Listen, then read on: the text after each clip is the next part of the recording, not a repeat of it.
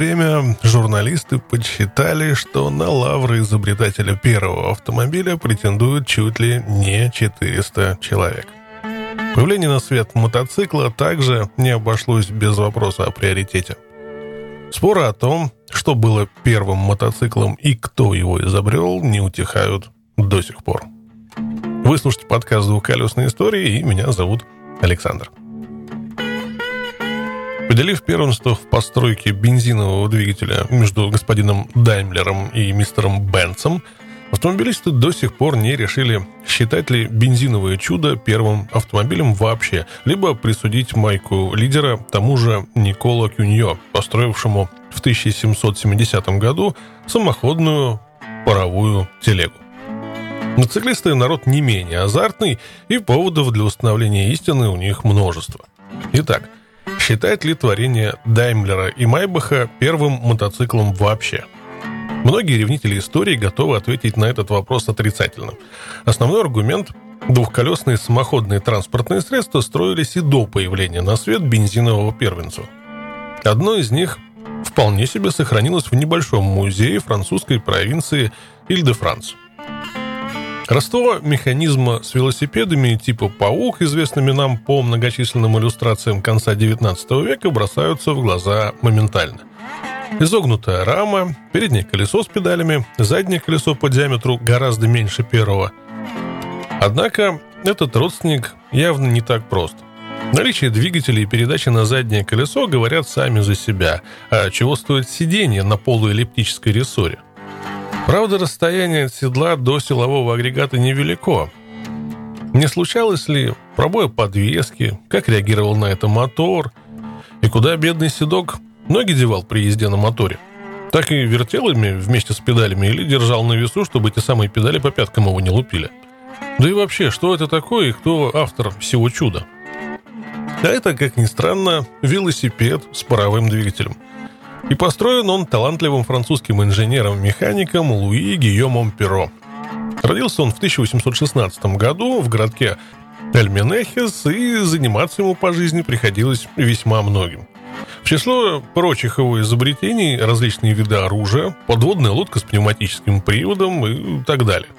К идее первого самоходного транспорта Перо пришел на гребне велосипедного бума, переживаемого Европой в то время, и благодаря французу Мишо, который в 60-е годы позапрошлого столетия изобрел педали с кривошипом, велосипед стал очень распространенным и практичным транспортным средством. Ни один настоящий инженер не мог себе позволить не привнести что-то свое в конструкцию этого костотряса. Перо не стал исключением и 26 декабря 1868 года получил патент на собственную конструкцию велосипеда, предназначенного с легкостью преодолевать большие расстояния. И это не было пустой фразой. Дело в том, что Луи Перо додумался оснастить свой велосипед большим маховиком, позволявшим велосипедисту некоторое время двигаться по инерции – Отметим, что наверняка инженерам были предусмотрены какие-либо приспособления для ног, поскольку обгонная муфта в то время еще не была изобретена. К сожалению, подробности нам, увы, неизвестны. Следующим шагом Перо было создание одинарной трубчатой рамы, на которую он получил патент 23 декабря 1869 года. Теперь можно было всерьез думать об автономном двигателе, и в мае 1870 года Луи патентует электропривод на заднее колесо. В этом конструктор явно опередил свое время, поскольку электричество делало тогда только первые шаги, и приличных электромоторов все еще не было. Наконец, 14 июня 1871 года была запатентована небольшая паровая машина, предназначенная для установки на велосипедную раму. Обоснование, выдвинутое конструктором, было следующим. Такой двигатель по сравнению с электрическим работает более надежно и производительно. Это при том, что КПД лучших в то время паровых агрегатов составлял примерно 3, может быть, 5%. Как бы то ни было, паровичок был построен и опробован. Прекрасно понимая, что велосипед не омнибус, и запас угля либо дров на нем не увезешь, изобретатель предпочел иметь дело с горючими жидкостями, имеющими достаточно большую теплоотдачу. В качестве основного топлива предполагалось использовать спирита дивина, Пожалуй, этот термин ясен всем и без перевода. В виде замены назывались керосин, растительное масло. Ну, согласитесь, что идея альтернативного топлива переживает сегодня, может, и не второе рождение, но уж явно никак не первое. Небольшая паровая машина, построенная Луи Перо, была одноцилиндровой, прямого действия. А рабочий цилиндр крепился вдоль рамы, а котел, бачки для топлива и воды поперек. Кстати, для хранения топлива был приспособлен кусок толстой трубы от ткацкого станка. Пожалуй, это была первая мысль такого рода. Цилиндр имел кожух из кожи, сшитый конским волосом, который препятствовал излишнему распространению тепла – Единого блока, как у двигателя внутреннего сгорания, на паровом мотоцикле не было. Цилиндр держался на усиленном кронштейне с помощью поддерживающих стоек. Чуть ниже цилиндра располагались направляющие, по которым ходил грибовидный ползун, соединенный с поршнем. Работал цилиндр на перегретом пару, а пара распределения осуществлялась плоским золотником. Для превращения огненной воды в тепло была предусмотрена камера сгорания, где находилась горелка, подогревавшая специальный змеевик – по нему ходил пар из основного котла, после чего в перегретом состоянии и поступал в рабочий цилиндр. Вода в своем бачке также подогревалась, поскольку водяная емкость вплотную примыкала к камере сгорания, а затем закачивалась в котел с помощью механической помпы. Регулятор горелки в камере сгорания изменял а, также количество пара, подаваемого в цилиндр. Таким образом, можно было менять скорость парацикла. Для контроля давления имелся манометр, установленный над передним колесом. Он был оснащен ручным клапаном для быстрого выпуска пара, и это было единственным приспособлением для замедления хода, поскольку какого-то иного тормоза на агрегате не было в принципе, как, впрочем, и сцепление. Трансмиссия была устроена следующим образом. Пар в рабочем цилиндре давил на поршень, соединенный с ползуном. Тот через шарнир в своей нижней точке действовал на шатун, связанный с ведущим валом – очень похожим благодаря одному кривошипу на мотоциклетное колено. На этом валу, закрепленном поперек рамы в подшипниках скольжения, ну, то бишь в тулках, имелись по краям два маховика ближе к центру пары шкивов. Клиновые ремни, проходящие через них, шли напрямую к другой паре шкивов большого размера, находившейся непосредственно на заднем колесе. Функции несущая основа выполняла толстая изогнутая труба, идущая от рулевой колонки к заднему колесу. Фактически, это первый пример использования рамы хребтового типа на самодвижущемся агрегате. Передняя вилка, так же как и ступицы колеса с педалями, один в один взятые с велосипеда Мишо. Обод колеса тогда э, изготавливался из дерева, а вот заделать их снаружи металлическими обручами Перо додумался самостоятельно. Спицы колес также были металлическими – Колеса имели разный диаметр, а их подвеска была жесткой. Седло водителя закреплялось на длинной полуэллиптической рессоре, которая начиналась у рулевой колонки и заканчивалась за силовым агрегатом. Все-таки до чего хорошее изобретение рессора. Простая вроде бы штука, а ведь сколько лет уже она на службе человечеству. При этом седло можно было перемещать в продольном направлении зимой назад для лучшего обогрева водителя, а летом вперед, чтобы находиться подальше от горячего мотора – еще одна вещь, предусмотренная конструктором для удобства водителя, это специальные кронштейны, куда можно было закинуть ноги во время езды с рабочей паровой машиной. Находились они на рулевой колонке по обе стороны от манометра. Но другой вопрос, как в таком положении можно ехать? Перо не только построил и испытал свой паровой мотоцикл, но и издал самый первый мотоциклетный проспект – в нем изобретатель описывал конструкцию своего транспортного средства, называя его скоростным велосипедом. Назначал продажную цену в 3000 франков и обещал потенциальным покупателям, что в ближайшее время его продукция сможет совершать пробеги большой дальности со скоростью до 35 км в час. Однако, как часто бывает, жизнь перечеркнула все планы. Началась франко-прусская война, и побежденный доживающей последние дни монархии, было не до механического транспорта. Луи Гийом Перо так и не смог внедрить в жизнь свое изобретение, и, позабытый всеми, он скончался в нищете спустя 18 лет, 5 апреля 1889 года. Созданному им двухколесному паровозу повезло гораздо больше. Пережив две мировые войны, он сейчас находится в музее замка Скво. В городке Сорж Известным своими винами и крупнейшими во Франции слетом старинных мотоциклов возникло общество «Друзья Гийома Перо», которое основной целью считает официальное признание своего кумира создателем первого в мире мотоцикла. Пусть не утихают споры о приоритете. Главное, на мой взгляд, в таком споре не отдать кому бы то ни было пальму первенства. Главное — никого не забыть.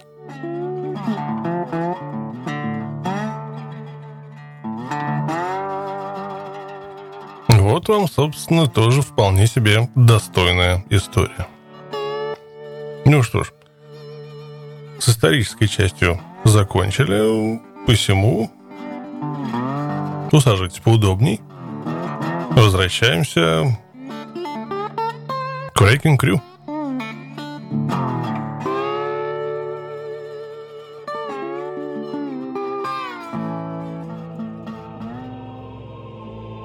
Вкусного налили? Глава восьмая. В 1989 году я все еще сидел в Сильвервотере, и тут произошло событие, добавившее мне гордости. Мой 19-летний сын Ли, мы звали его Каспером, он был бледный, с растрепанными светлыми волосами, сказал мне, что станет бандитом. У меня было четверо детей от первого брака. Чейн, Каспар, Пегги и Саманта. Я гордился каждым из них. Но мне было особенно приятно знать, что Каспер станет бандитом, самым молодым в Австралии, и мы будем первый отец и сын в клубе. Это, кстати, к списку того, что я сделал первым. Первая клубная футболка, татуировка, пояс. Донна была первой старушкой-бандита – и что важнее всего, я получил первый комплект цветов на континенте. Я всегда знал, что мой старший сын Чейн не станет идти в клуб. За несколько лет до того, как ему было около 16, он даже позвонил мне и спросил, «Если я не стану байкером, ты обидишься?» Я ответил, «Нет, дружок, делай, что хочешь». Но Каспер сразу дал понять свои приоритеты – даже не в разговоре про работу в школе. Когда ему было 14 лет, он сказал, что будет бандита, когда вырастет. А таракан навестил меня, когда я еще был в Сильвервотере и рассказал, что они подрались вместе с Каспаром. До них докопались какие-то парни в Гренвилле.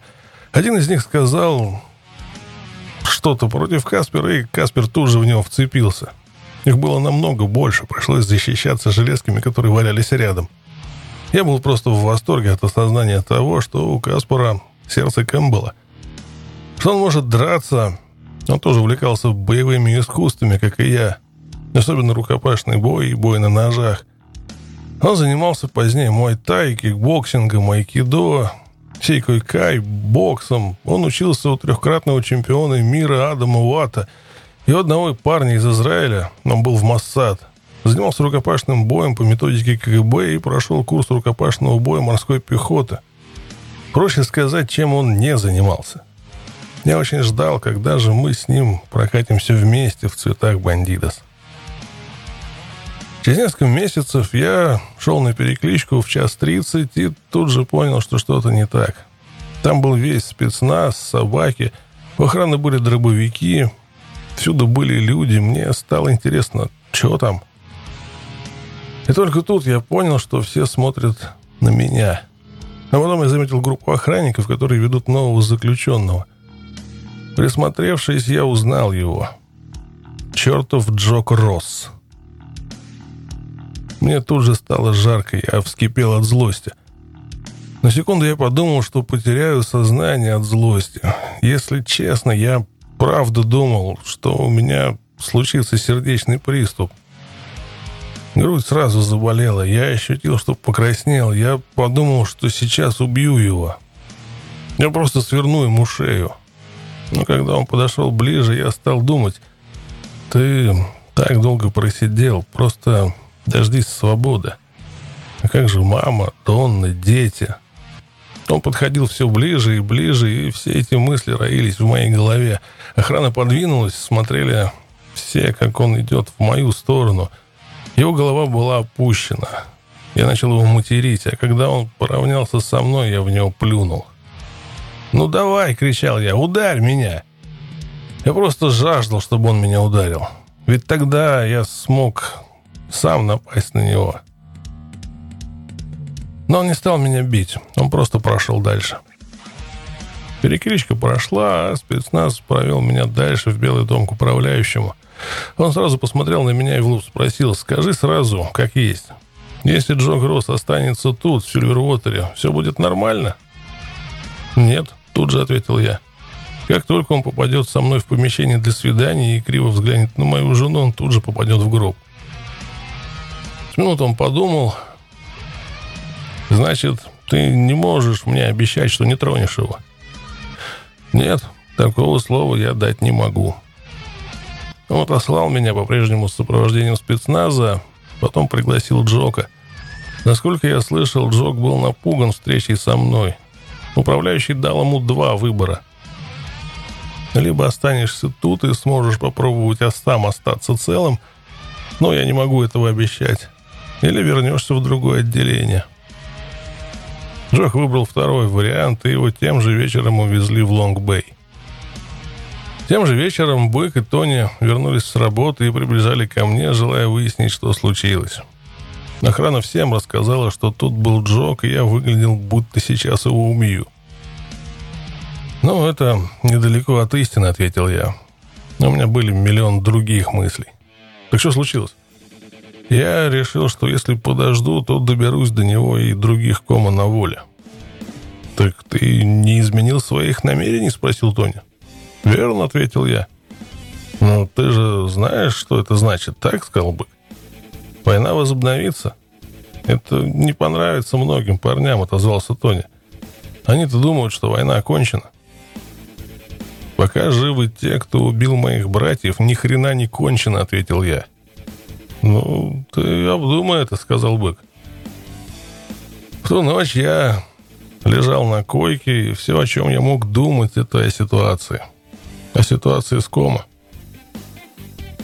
Правильно ли я сделал, что отпустил Джока из Сильвервотера, подставив Донну и детей на первое место?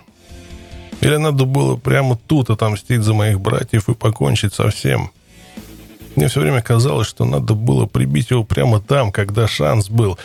Но если бы я так сделал, я бы никогда уже не вышел из тюрьмы и не смог бы добраться до других кома на воле.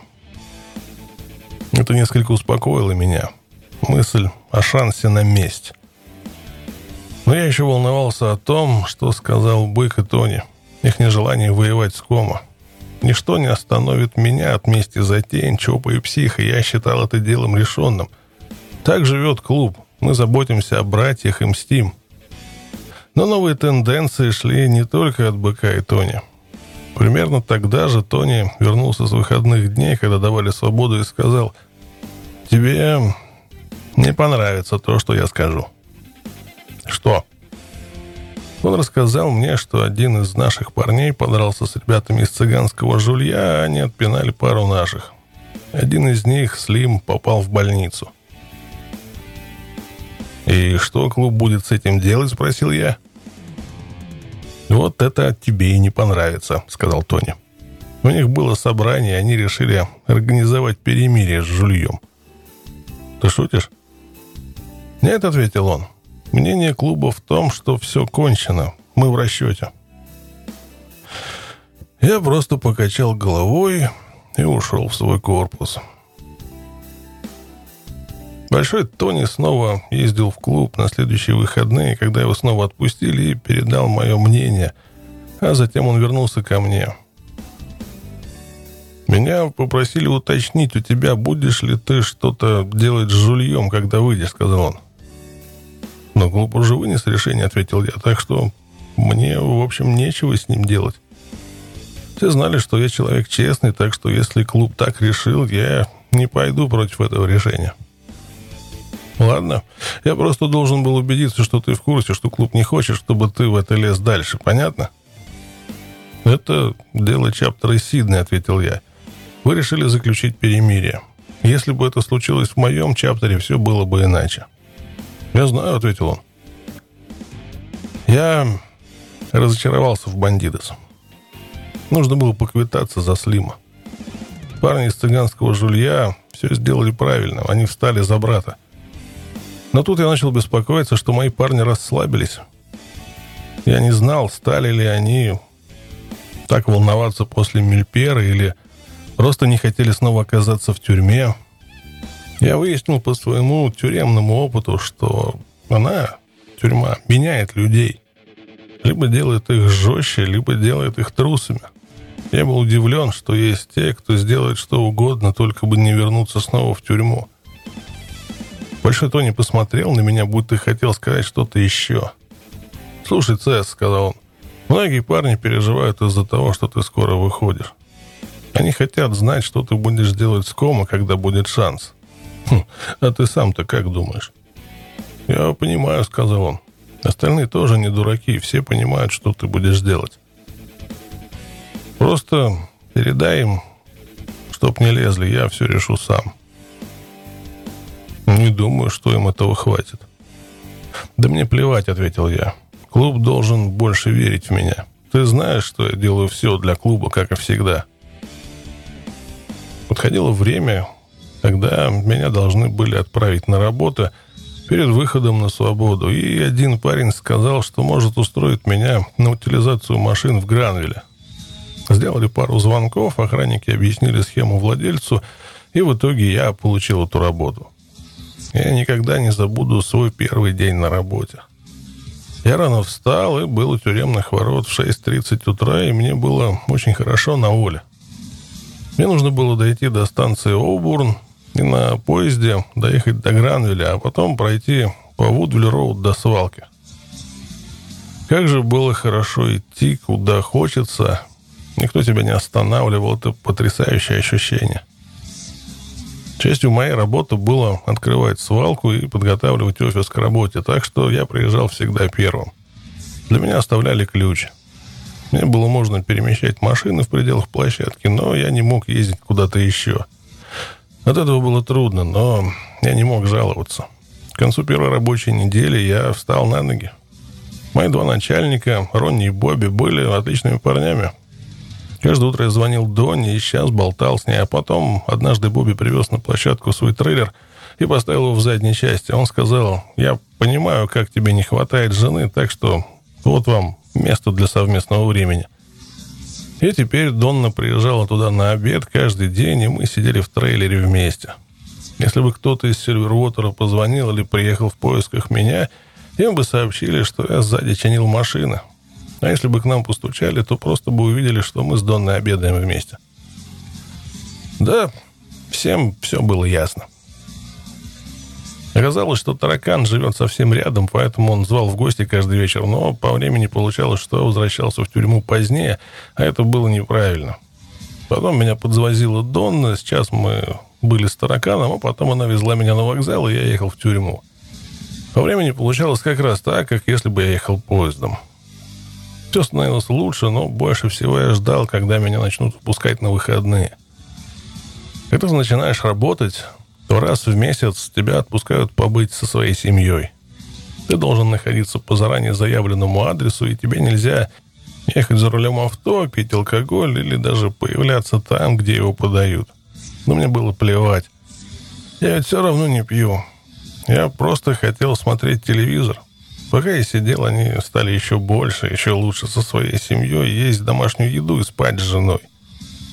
Когда меня отпустили впервые, Донна ждала у выхода с остальными встречавшими. Там же был Каспер, Дэниел и Лейси. Меня вызвали вторым, мы все обнялись. Когда в ту ночь дети легли, мы с Донной лежали на диване.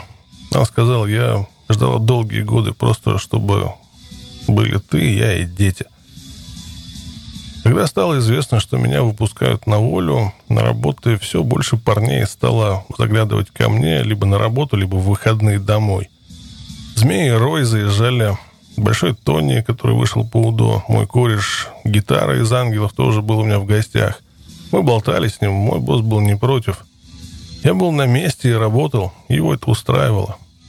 Он говорил, что понятия не имеет, как тяжело сидеть в тюрьме, но представлял, что плохо, поэтому не особенно на меня давил.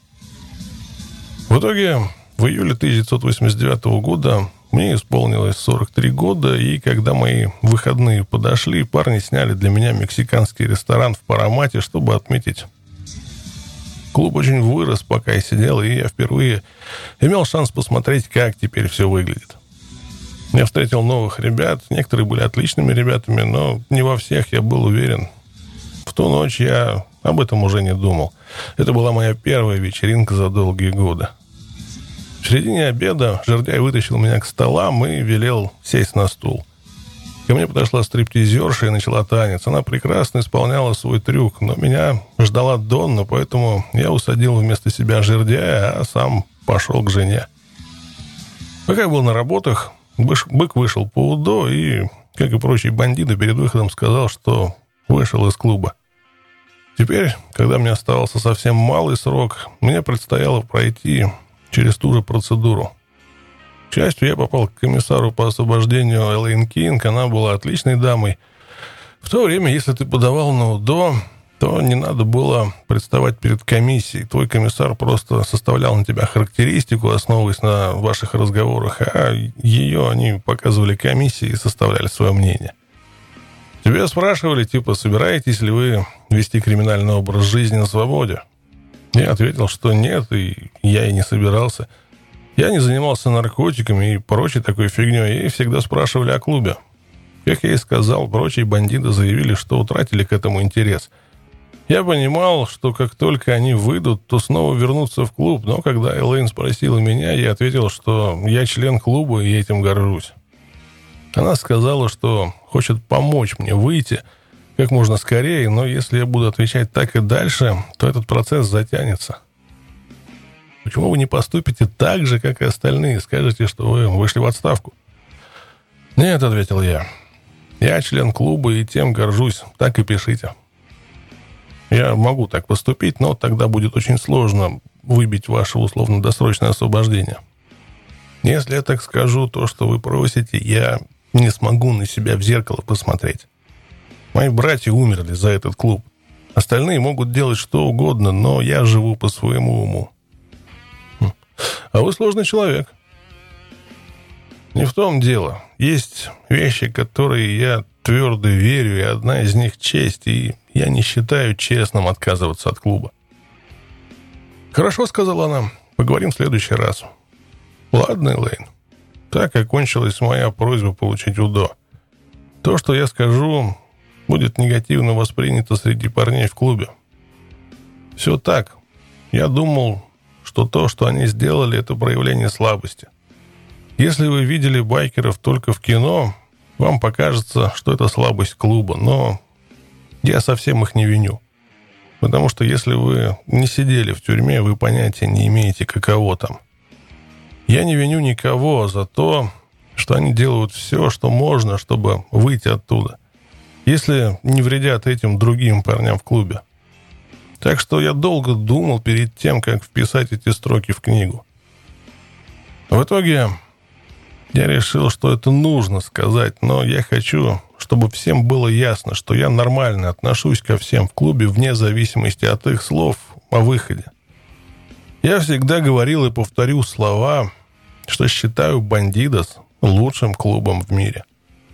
Как бы то ни было, Элейн все подавала мои заявления об УДО, и его отклоняли.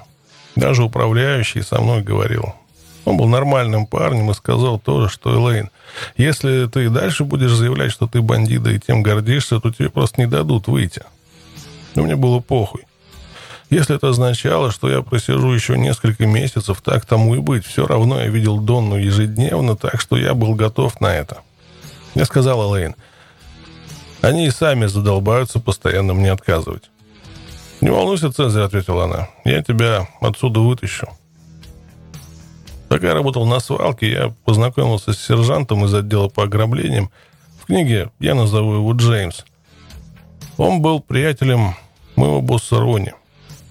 Джеймс был большим парнем, он знал, как себя вести, хоть и был копом.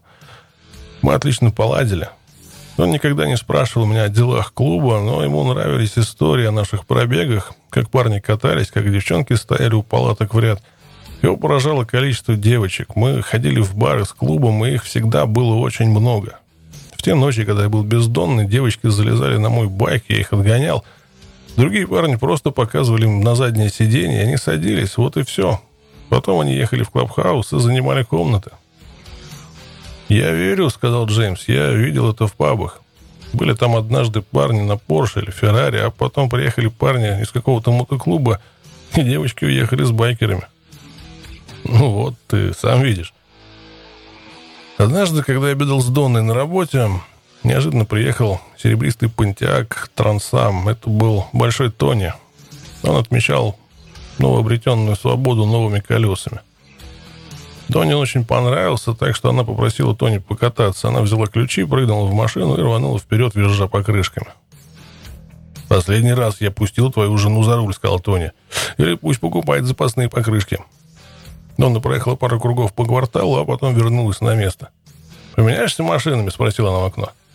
«Не, не думаю», — ответил Тони. Пока она сидела там, приехали змеи и Рой.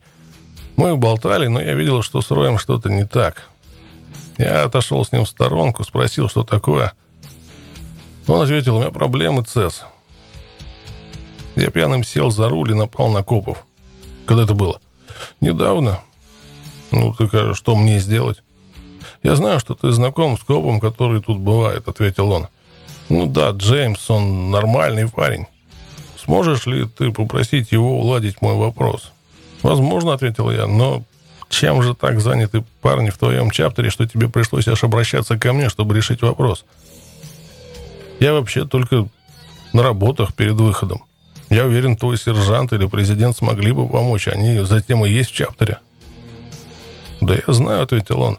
Но ты всегда за всеми присматривал. Вот ты пришел мне на ум первым. Да я понял. Так вышло, что в то время Джеймс был в офисе, я поговорил с ним. Он давно работал, имел хорошие связи, особенно в Парамате, откуда он был. «Дай мне пару дней», — ответил он, — «я посмотрю, что могу сделать». Через пару дней он вернулся и сказал мне, я все уладил с копом, который поцапался со твоим парнем. Документы не всплывут. Спасибо большое. За мной должок. Не надо. «Я с тобой хорошо познакомился. Ты нормальный парень», — сказал он. «Ну, спасибо», — откликнулся я. Мы пожали руки. Я передал весточку Рою, и он улыбнулся во весь рот. «Спасибо, ЦС». «Только не встревай снова», — сказал я. «Второго раза не будет». У меня были и свои хорошие новости. Лэйн собирал мою характеристику от охранников и в итоге выбила мне УДО. Поскольку меня задержали последним, я был последним оставшимся в тюрьме бандита. Кроме того, я отсидел три месяца сверху за то, что отказался сказать, что выхожу из клуба. Теперь у меня была дата. Через две недели я буду на свободе. И я не предал свой клуб. Пока я ждал своей последней ночи, приезжал Лаут ко мне в Сильвервотер. Он теперь был не только президентом Сиднейского чаптера. Пока он был в Америке, Янки дали ему титул национального вице-президента. Сначала я сам не поверил этому. Почему не просто президентом, но Лаут пояснил, что так работает система клуба. Национальным президентом может быть только американец. Клуб начался там. Если ты не США, то максимум может быть национальным вице-президентом. Как бы там ни было, пока он был в Сильвервотере, то рассказал мне, что у них начался конфликт с номадами. И мне тоже никто не сказал, хотя все виделись со мной на работе. Лаут сказал, что все началось с того, что один наш парень, волосатый, сидел в пабе в Ньюкасле, и номады из их тамошнего чаптера велели ему валить. Все как обычно. В итоге вышла драка, волосатый защищался, и все кончилось войной. Лаут сказал, что в прошлые выходные сошлись 25 на 25, стенка на стенку, в баре «Бандидос». И номадов было примерно так же, но Номуда одержали верх, порезали Чарли и Роя. «И что ты будешь с этим делать?» – спросил я, когда он закончил. «Ну, парни стараются Номудам не попадаться». «Ты шутишь?» «Поэтому я и здесь», – сказал он. «Я хотел, чтобы ты поговорил с Мета».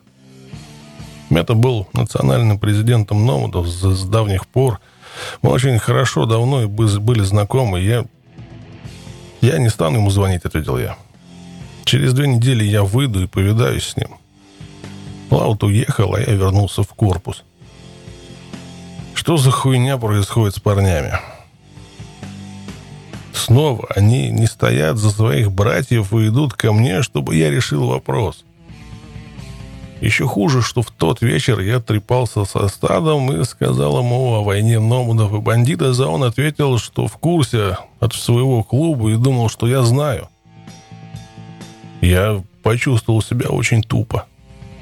Теперь, когда приближалась моя дата выхода, мать и Донна насели на меня с двух сторон, чтобы я не гонялся за кома. Прежде чем я выйду, они требовали обещания, что я оставлю их в покое. «Я тебя знаю», — говорила мать. «Ты просто приедешь прямо туда, и когда все соберутся, вломишься внутрь, надеясь, что тебя не пристрелят. И я опять потеряю сына. Тебя или убьют, или посадят навсегда». Это было сложным делом. Бандидос тоже об этом волновались, хоть и по иной причине. Их волновало, что если подстрелят меня, то мои братья будут искать мести, и все повторится снова. Эта часть дискуссии не особенно влияла на меня, но когда мама начала вспоминать моих братьев, я был задет за живое. Когда она сказала, что уже потерял трех сыновей, меня проняло до костей. Я почувствовал вину, что не спасть тень, психа и чопера в Мельпере. Я их подвел. Меня разрывало. С одной стороны, я хотел прибить кома ради мести за братьев. Я четыре года ждал. С другой стороны, надо было думать о маме, Донне и детях. Они были живы и нуждались во мне. Я начал сильно жалеть, что тогда не тронул Джока в Сильверуотере. Так было бы гораздо проще. Я всегда ставил семью на первое место. Даже вперед клуба, так что в итоге решился. В любом случае, меня уже измучили расспросами. В итоге я сказал, хорошо, если они не будут меня трогать, я сам тоже не буду трогать их. Мать и Донна провели ряд уточнений, чтобы все было ясно. Они слишком хорошо меня знали. И вот 6 марта 1990 года я вышел из исправительного учреждения Сильвер Уотер свободным человеком. И неожиданно желание мстить, которое тлело во мне, все четыре года исчезло. Кто-то считает, что это гора с плеч, но для меня это была дополнительная ноша. Я подвел братьев, и я очень жалел, что вряд ли смогу отомстить, ведь я дал обещание. О нем я сожалею по сей день. Управляющий сделал так, чтобы я вышел в три часа ночи, чтобы не было журналистов или фотографов. Стат всю ночь сидел со мной, и мы говорили обо всем. Потом мы обнялись, попрощались. Кое-кто из охраны тоже пришел попрощаться, а потом я вышел в ворота, где меня ждали Донна и Каспар, чтобы отвезти меня домой. Глава 9. В первый вечер после выхода из тюрьмы у меня был большой ужин. Я провел время с детьми и моими собаками, очень долго смотрел телевизор и лег в постель с Донной. Клуб отметил мой выход из тюрьмы пьянкой в мексиканском ресторане в Кастл-Хилл.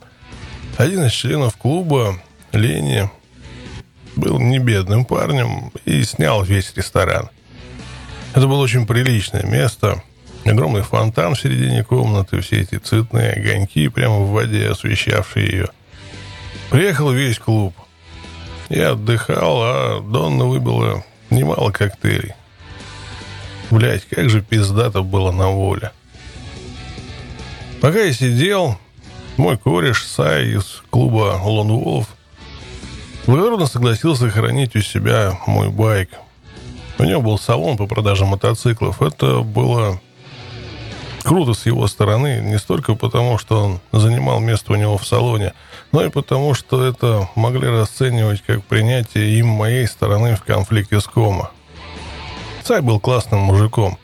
Как бы там ни было, это был Харли Дэвидсон с мотором Shovel Head Rigid.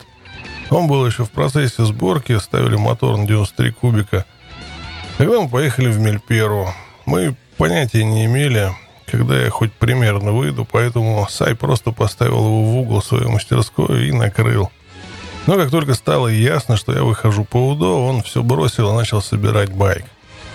Примерно через неделю Каспар довез меня в мастерскую Сая, и мой байк был готов.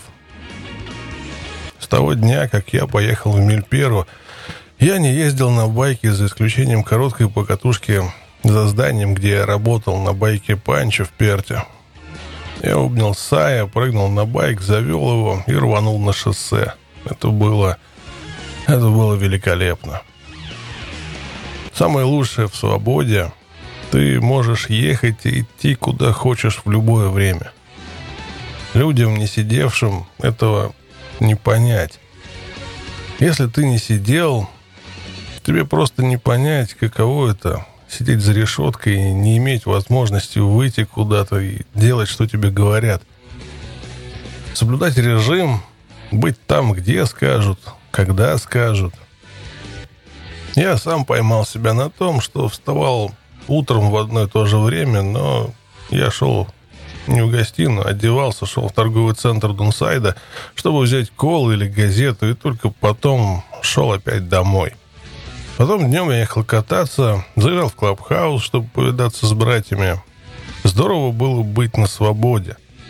Одно плохо, пока я сидел, какой-то гад изобрел лежачие полицейские и сделал так, чтобы они были повсюду, чтобы побесить меня как можно сильнее.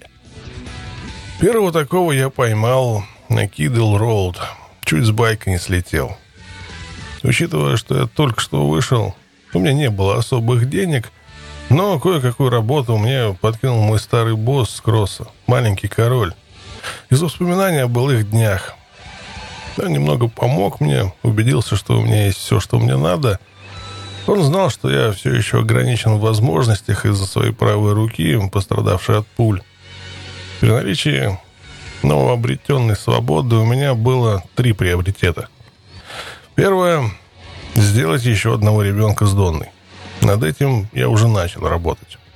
Второе – жениться на ней. Донна уже начала работать над этим. И третье – решить вопрос ситуации между Бандидос и Номац. Поэтому после пары дней откисания с семьей и клубом я позвонил Мета Тому и сказал, что хочу встретиться с ним и его президентом чаптера Ньюкасла. «Дам ответ через пару дней», — отвечал он. Я знал Мета с самого начала 70-х, с самого кросса. Мы всегда неплохо ладили, мы были частью той байкерской тусовки Сиднея, репутация которых имела корни глубиной в 20-30 лет. Парни, как Алекс из Rebels или гитары из Ангелов. Старомодные байкеры, которые знают друг друга. Дело было не в клубных отношениях, а в взаимном уважении по общей истории и морального кодекса. Во всех больших старых клубах было несколько таких парней. Все это уважали. Если посадить таких парней за один стол, можно было решить любой спор. Дело было в новых парнях, пришедших в клуб. Они никого из других клубов не знали, поэтому мордобой не стихал. Как бы то ни было, Мета перезвонил и сказал, что они с президентом чаптера Ньюкасла, Тексом, встретятся со мной в воскресенье утром, и мы сможем поговорить. Итак, в воскресенье утром мы с Лаутом, как с президентом сиднейского чаптера Бандидос и национальным вице-президентом, направились на встречу к Мета – Насколько мне было известно от клуба, война началась с того, что намады прыгнули на нашего члена клуба, Волосатого. А тот ответил, потому я поехал навстречу во всеоружие. Ваш клуб начал войну с моим, и поэтому я устрою вам полный пиздец.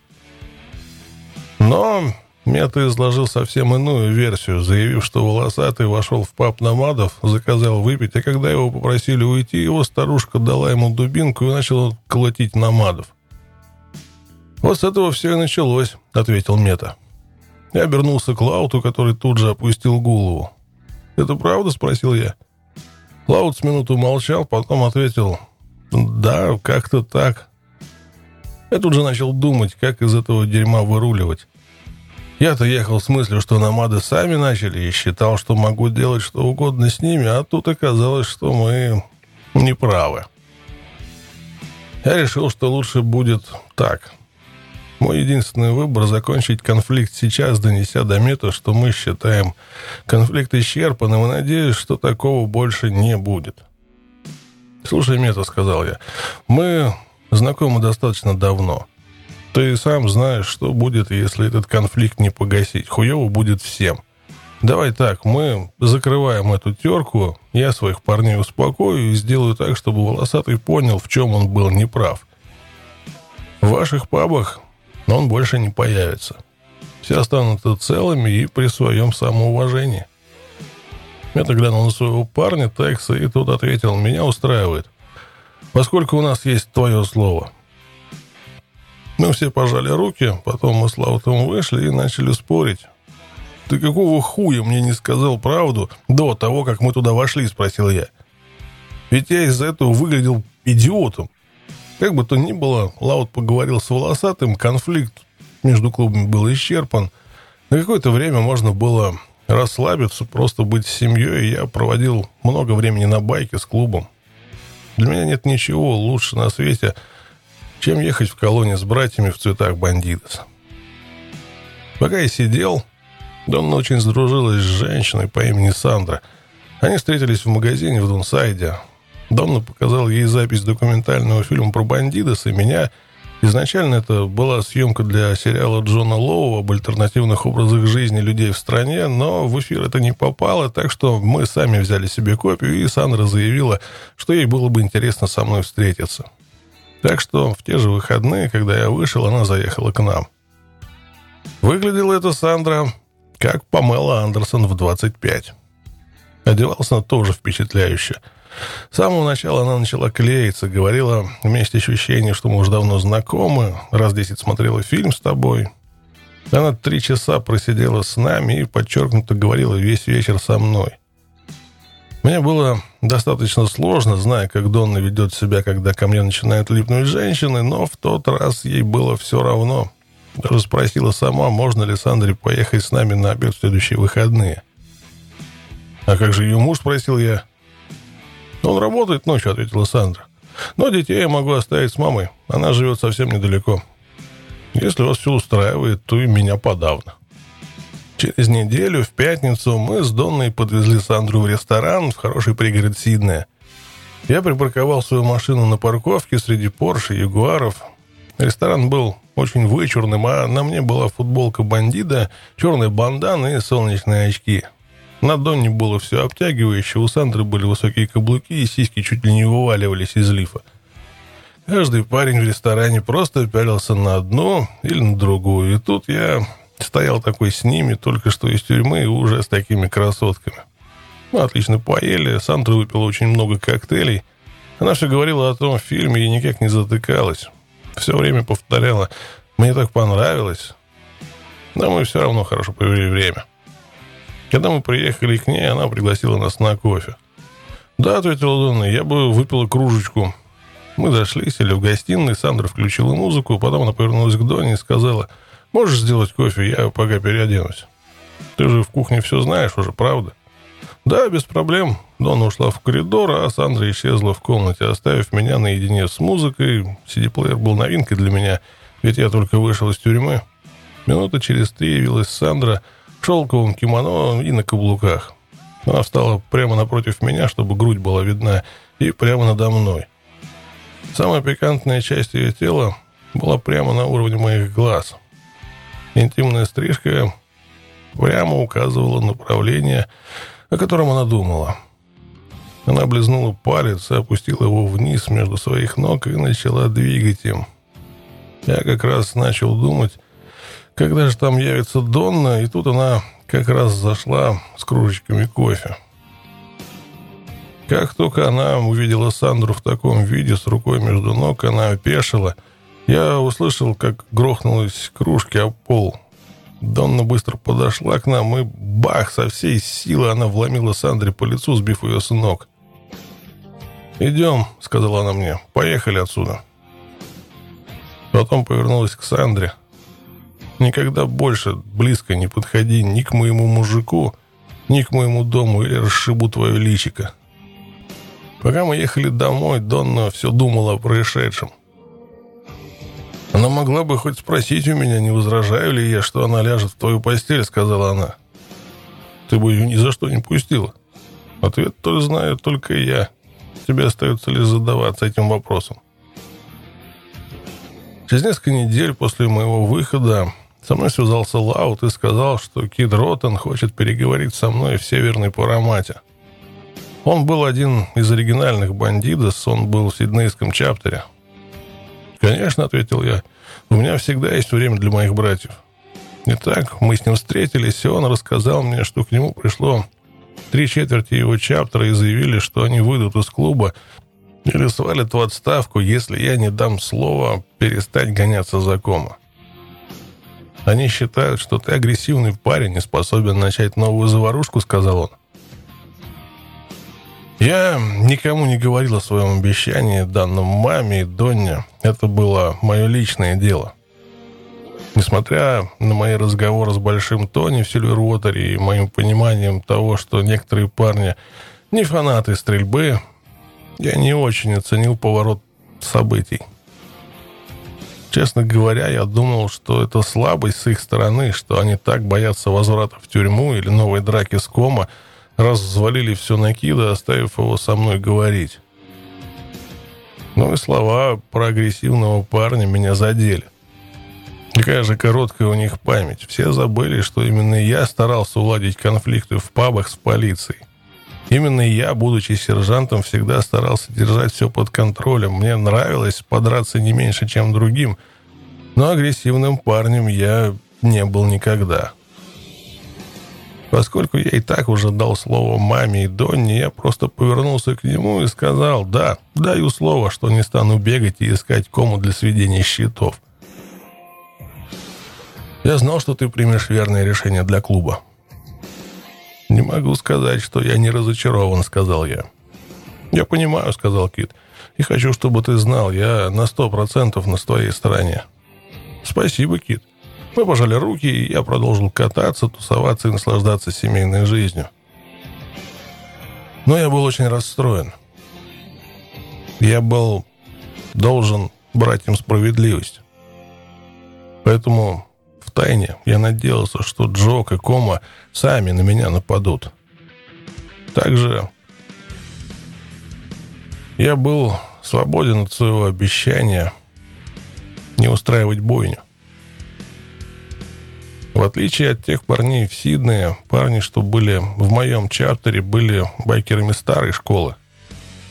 Мой сын Каспар, мои братья Змей Вилс, Вилс не катался много лет, он просто ненавидел Джока с самого начала и не пошел в Команчерос, как мы. Но теперь, когда семья была в сборе, а также его приятели, ситуация изменилась, он снова начал ездить. Были Шипскин, Ларч, Рассел, Спаркси, Ринклс, Шон и Таракан.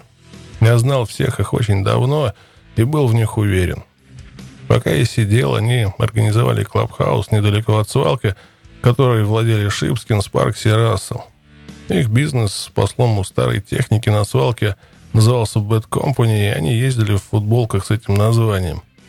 Забавно, что сегодня бандиты сносят нашивку с этой фразой на жилетах, хотя я сам и не в курсе, откуда это пошло. От нас или от Штатов. Внизу футболок писали «Wrecking Crew» в память о моих братьях, о том, что нас называли в юные годы – когда мы только начинали приобретать репутацию необоримой силы. Как бы то ни было, Шипскин, Спаркси и Рассел на неделе торговали запчастями со свалки, а в пятницу закрывались и оставляли все помещение клуба. Это был лишь временный дом. Вскоре они нашли приличное место в Лондон-Дерри. Дом в окружении деревьев, очень большой, с дорогой до него. Парни очень постарались и сделали подходящее большое пространство на улице для вечеринок. Еще была кухня и бар с парой спален. Хотя я и был в западном чаптере, многие парни, с которыми я начинал, остались в сиднейском чаптере, поэтому я один день проводил в одном чаптере, второй в другом. И там, и там проходили клубные ночи, чаще всего одновременно, и это было бессмысленно, поэтому я предложил их сдвинуть, чтобы мы могли ездить в гости одни к другим. Так у нас была по две ночи на встрече, и можно было поддержать друг друга. От бара к бару переходил немало денег. Поэтому каждую пятницу мы тусовались в клабхаусе западного чаптера, а в субботу ездили в Грейстенс. Каждый чаптер обычно нанимал музыкантов и стриптизерш. В клабхаусе Сиднея было сложено много всего, что Лаут смог утащить из первого клабхауса на Бирч Гроув. Кстати, как-то копы этим интересовались. Там был бар со стойкой, на которой мы все вырезали свои имена, машина для пинбола, сок на разлив и постеры – Атмосфера в чаптерах была совсем разная. Мои парни на Западе были как оригинальные бандидос. В Клабхаусе всегда были девочки, и было как в старые деньки в Бирчгроув. Всегда играл старый рок-н-ролл. На столе могла лежать девочка в ожидании парней, выстроившихся в очередь, а в Сиднейском чаптере играла техно, и все танцевали и пили. Однажды в пятницу перед поездкой в Клабхаус мы решили заскочить в паб, где мы не раз сидели до того. Втроем, я, Каспар и Вилс, мы слушали группы со сцены пару часов, вдруг кто-то из местных заскучал. Парень врезал моему брату Вилсу прямо в висок. Тот просто глянул на парня, будто тот его перышком слегка тронул. Вилч был самым большим из братьев Кэмпбеллов и, вероятно, был самым крупным бандитом, который вообще когда-либо был. Не по росту, просто от природы он был огромный и сильный. Он никогда не был в спортзалах, но я сам видел, как он поднимал минивэн одной рукой, чтобы я мог поменять покрышку. Я видел, как в драках он швырял парней по 100 килограмм весом через всю комнату. Он легко мог проделать дыру в стене. Той ночью Вилс просто швырнул ударившего его парня через несколько столов. Гаспар ударил в ногу другого, и я услышал хруст костей. Я разбил стакан об голову еще одного. После Мельперы я дал самому себе слово, что никому больше не дам шанса против себя. Остальные парни в чаптере тоже поучаствовали, местным сильно досталось. Мы закончили очень быстро, вскочили на байки и рванули в клабхаус. По прошествии времени я начал замечать изменения, произошедшие за годы моей отсидки. Больше всего изменился байкерский мир. Неожиданно все клубы стали гоняться за статусом самого большого в стране. В 70-е и в начале 80-х средний размер клуба был человек 15-20, и я считаю, что это подходящее число. Все между собой хорошо знакомы, формировалась тесно связанная группа, а теперь клубы просто набирают всех подряд, основывая чаптеры везде, где только можно. Кроме того, я заметил, что в клубы стали набирать людей с толстыми кошельками, а не мышцами, которые вываливаются, когда парень садится на свой байк. Казалось, клубы стали предпочитать парней с парой сотен тысяч долларов на счету, которые могут просто пойти и купить новый Харли простым парням с заводов, для кого байк значил все в их жизни. И у многих байкеров в глазах загорелись доллары. После тюрьмы бандиты потеряли много парней из оригинального состава. Мелкого, Медведя, Хуки и Зорбу вышли, а еще один из лучших драчунов, Дэйва. Даже мой собственный брат Бык вышел в отставку. Он был разочарован тем, что многие из наших парней сбежали в Мельпере, и они бросились со всеми в драку. Бык нелегко прощал людей. По его мнению, клуб уже никогда не стал бы прежним. Время показало, как сильно он был прав. Учитывая тяжелые потери после Мельперы, бандиты тоже занялись наращиванием мышц. Но у нас тоже коснулась гонка за статус самого большого и могущественного клуба страны. На севере страны, в Кемпсе, открылся четвертый чаптер клуба. Остальные чаптеры тоже набирали людей, в особенности Сидней. Многие новые парни были отличным пополнением. Например, Большой Эл или новый проспект Хот Дог. Я обычно не особо много разговаривал с проспектами, лишь объяснял им их обязанности. Ну вот с ним мы отлично поладили. И, конечно, был Лени, парень, который организовал мою вечеринку в честь выхода из тюрьмы в мексиканском ресторане. У него была своя контора по сбору металлолома в Винноре. Он ездил на Фальконе Юта, литр масла ему стоил 80 баксов. Он разгонялся с бешеным темпом. Собственно, поэтому мы и поладили. Я ездил тогда на Фейрлейн V8 78 года с заниженным кузовом, с тонированными окнами, огромными колесами и сумасшедшим выхлопом. О машинах мы говорили так же много, как и о байках. С ним было, как с парнями оригинального состава. Я очень часто проводил время с ним. Он мог позвонить и сказать «давай, приезжай на свалку». Я ехал туда, заходил в укромный угол свалки, чтобы попасть туда, надо было перелезть через металл и отодвинуть несколько листов. А там он хранил новые игрушки для самообороны. Так вот, некоторые парни вроде Лени были байкерами старой школы. Но были и новые парни, с которыми я не очень ладил. Из-за событий в Мельпере бандиты заговорили всюду, и я думаю, что это привлекло к клубу людей, которые лишь хотели получить выгоду от причастности к клубу. По сути, да, участие в клубе многое давало. Однажды Спаркси зашел в пиццерию и заказал 8 пиц для парней в западном чаптере. Парень посмотрел на Спаркси и спросил, «Ты из бандитос?» «Ага. Тогда за счет заведения». Такие приятные моменты бывали, но, мне кажется, некоторые хотели нечто большего, чем пицца. Одним таким примером был парень по имени Адам. В нем было метра два роста и веса 130 кило. Я его звал Муравьишкой, но мы так и не поладили, хотя, как это ни забавно, проверял его в клубе именно я. Я встретил его, когда Адам навестил жиртреста в больнице после Мельпера. Они играли в пабе в настольный футбол. Потом в конце 87-го, когда я все еще сидел в Паркле, мой брат Змей его пригласил на встречу. К тому времени он был проспектом в среднем чаптере и пришел спросить о переводе в Сидней. Он хотел узнать, могу ли я чем-то ему помочь. Его чаптер не хотел его терять, ведь он был огромным бойцом. «Ну, я пока запер тут, но я посмотрю, что я могу сделать», — ответил ему я. Я переговорил с Лаутом, организовал перевод, и Адам пришел проспектом в Сиднейский чаптер. Лишь позже, к сожалению, я выяснил, что никто не желал оставлять его в чаптере. Напротив, от него хотели избавиться. Они считали, что от него одни проблемы. Он просто опередил их, решив, что в Сиднее у него будет еще шанс. Но мне не понравилось, когда меня наебывали по отношению к нему. Я чувствовал то же, что и парни из-за его чаптера. В итоге это сыграло свою роль. Когда Адам получил цвета, я все еще сидел, что было удачно для него, потому что я бы вообще их ему не дал. Ему не понравится то, что я скажу, как и нескольким его приятелям тоже, но факт остается фактом. Он не подходит для клуба. Хорошие дни он очень кичился своими цветами клуба, атрибутикой, но как только начинались проблемы, типа конфликта с намадами, все исчезало. Он переставал ездить на байке, ездил на машине, носил простые рубашки. Он был эталонным примером того, что я считаю плохим типом для принятия в клуб.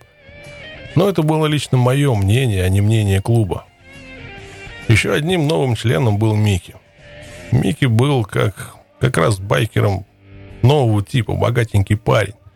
Его отец был крупным застройщиком и владельцем парковки. Микки тоже немало зарабатывал, он был гораздо опрятнее обычных байкеров среднего роста, телосложения. Когда он только начал тусоваться со змеем, он еще был членом номадов. Их финансовыми потоками руководил он, частенько от имени клуба говорил он. Микки со змеем навещали меня в парке довольно часто, и он никак не отходил от моего брата. Змей говорил, что он хороший парень, но как только прошла информация, что он навещал меня в парке, мой кореш из Номадов Мета захотел со мной переговорить. До меня дошел слух, что Микки хочет перейти к вам в клуб, сказал Мета. Я лишь хотел бы тебя предупредить, что мы сами готовы его выгнать. Он хочет к вам, потому что уже понимает, к чему идет дело. Говорю тебе, Цесс, от него одни проблемы. Это назвал мне причину, почему они хотели его выгнать. Я не стану ее приводить. Ну, но это была та самая причина, по которой я и сам не желал видеть его в клубе. Скажем так, Микки и так уже был миллионером. Но ему хотелось все больше и больше.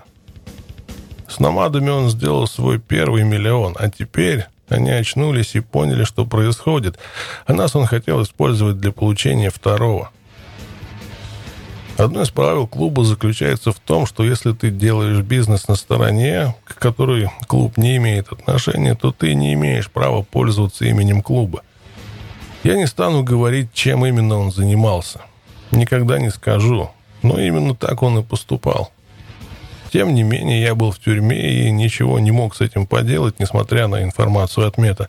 Через несколько недель Микки стал нашим проспектом в чаптере Сиднея. Учитывая, сколько времени Микки проводил со Змеем, можно было подумать, что он тоже будет в западном чаптере, но Змей был в курсе нашего разговора с Мета, и он просто привел Микки в сиднейский чаптер. Ведь я бы его не принял. Вскоре после того, как Микки стал проспектом, а я еще сидел, Змей решил слетать в США, чтобы встретиться с американскими бандидосом. Некоторые уже летали, выражали свое уважение, а Змей решил стать следующим. Микки предложил ему лететь вместе на условиях, что он оплатит перелет и проживание. Змей согласился. Он отлично провел время в Штатах, но сам сказал мне, что Микки ходил там королем, хотя сам был всего лишь проспектом. Более того, американцам он сказал, что уже мембер. Змей сначала рассердился, но однажды в Хьюстоне американские бандиты спросили его, как долго Микки является членом. На тот момент Змей не понимал, о чем речь, Поэтому просто посмеялся и проигнорировал вопрос. Но потом он выяснил, что Микки врет, чтобы ему перепало того добра, что было на столе американцев. Змей говорил, что Микки часто бывал под кайфом. Но несмотря ни на что, Змей говорил, что Микки хороший парень. Я сказал ему, что ж, подождем и увидим. Где-то через месяц после моего освобождения ко мне подошел Лаут и спросил, как я отнесусь к идее стать национальным офицером? Поскольку он уже был национальным вице-президентом по назначению американских бандитов, иных позиций в Австралии не было, но Лаут хотел, чтобы я стал первым национальным сержантом по оружию. Я был ошеломлен. Мне всегда нравилось быть сержантом, приглядывать за клубом, так что я с радостью согласился – я знал, что Шипскин и Каспар не дадут западному чаптеру пропасть, а я буду рядом, если понадоблюсь. «Отлично», — сказал Лаут. «Тогда я созову всех парней вместе и скажу им в субботу». Наступила суббота, мы все встретились в Клабхаусе Сиднея, и Лаут сделал объявление о моей новой должности национального сержанта. Ну, а большая часть парней были довольны новостями. Но Адам Муравьишка аж вскочил и завопил. «Нет, все обернулись к нему. «Нет», — повторил он, — «должно быть голосование такой должности. Я тоже хочу эту работу». «Но я уже дал эту работу Цезарю», — ответил Лаут. Мне это показалось забавным. Адам начал ездить только в 86-м. До того он был просто барным драчуном, и тут он говорит, что был в клубе всего 4 года и хочет быть национальным сержантом по оружию. Я езжу с 63-го, и большую часть этого времени я был или президентом, или сержантом, так что я даже не волновался. «Хорошо, давайте проголосуем», — сказал Лауту я. Свин, один из оригинальных членов, бывший в Мильпере, взял слово. Цезарь всегда был отличным сержантом, и национальный офицер будет тоже отличный. После этого все, кроме Лаута и Волосатого, проголосовали за мою новую должность. Это очень взбесило Адама. Лаут поздравил меня, как и все прочие члены. Я поговорил с Шипскиным о том, чтобы он стал постоянным президентом западного чаптера. Потом он сказал, понимаешь ли ты, что ты первый национальный сержант, а Каспар – сержант западного чаптера? Не думал об этом, ответил я. Такой впервые. Ну да. Что ж, в тот момент более гордого парня, чем я, было не найти. Поскольку теперь я был национальным офицером, я не был связан с определенным чаптером, что означало, что я более не обязан ездить на собрания и не голосовал по вопросам чаптеров, хотя регулярно ездил на собрания, чтобы быть в курсе и дать совет. В основном я просто делал все, что попросит сделать Лаут то время было достаточно тихим, проблем не было. Если кто и делал что-то не так, то их чаптер в лице президента или сержанта решали вопросы сами. Если такого не случалось, туда ехал я и решал все сам. Катался от чаптера к чаптеру, если возникали проблемы. Кроме того, я часто катался или бывал в клабхаусе сиднейского чаптера, иногда западного – Вилс и Шипскин постоянно тусовались у меня, а мы с Каспаром так и жили вместе, так что и без того виделись каждый день. Через какое-то время после этого западный чаптер решил сменить название на бандит чаптер. Думаю, Их не устраивало название просто западного чаптера. Новое название считали лучше, но Бандидос и так известны под этим именем в принципе. Поэтому я думал, что могут возникнуть недопонимания с другими чаптерами. Но тут надо понимать, это было все очень давно. Многие парни из австралийских бандитов не знали американских правил. В любом случае, они не стали искать советы или одобрения сверху. Как показали грядущие события, зря.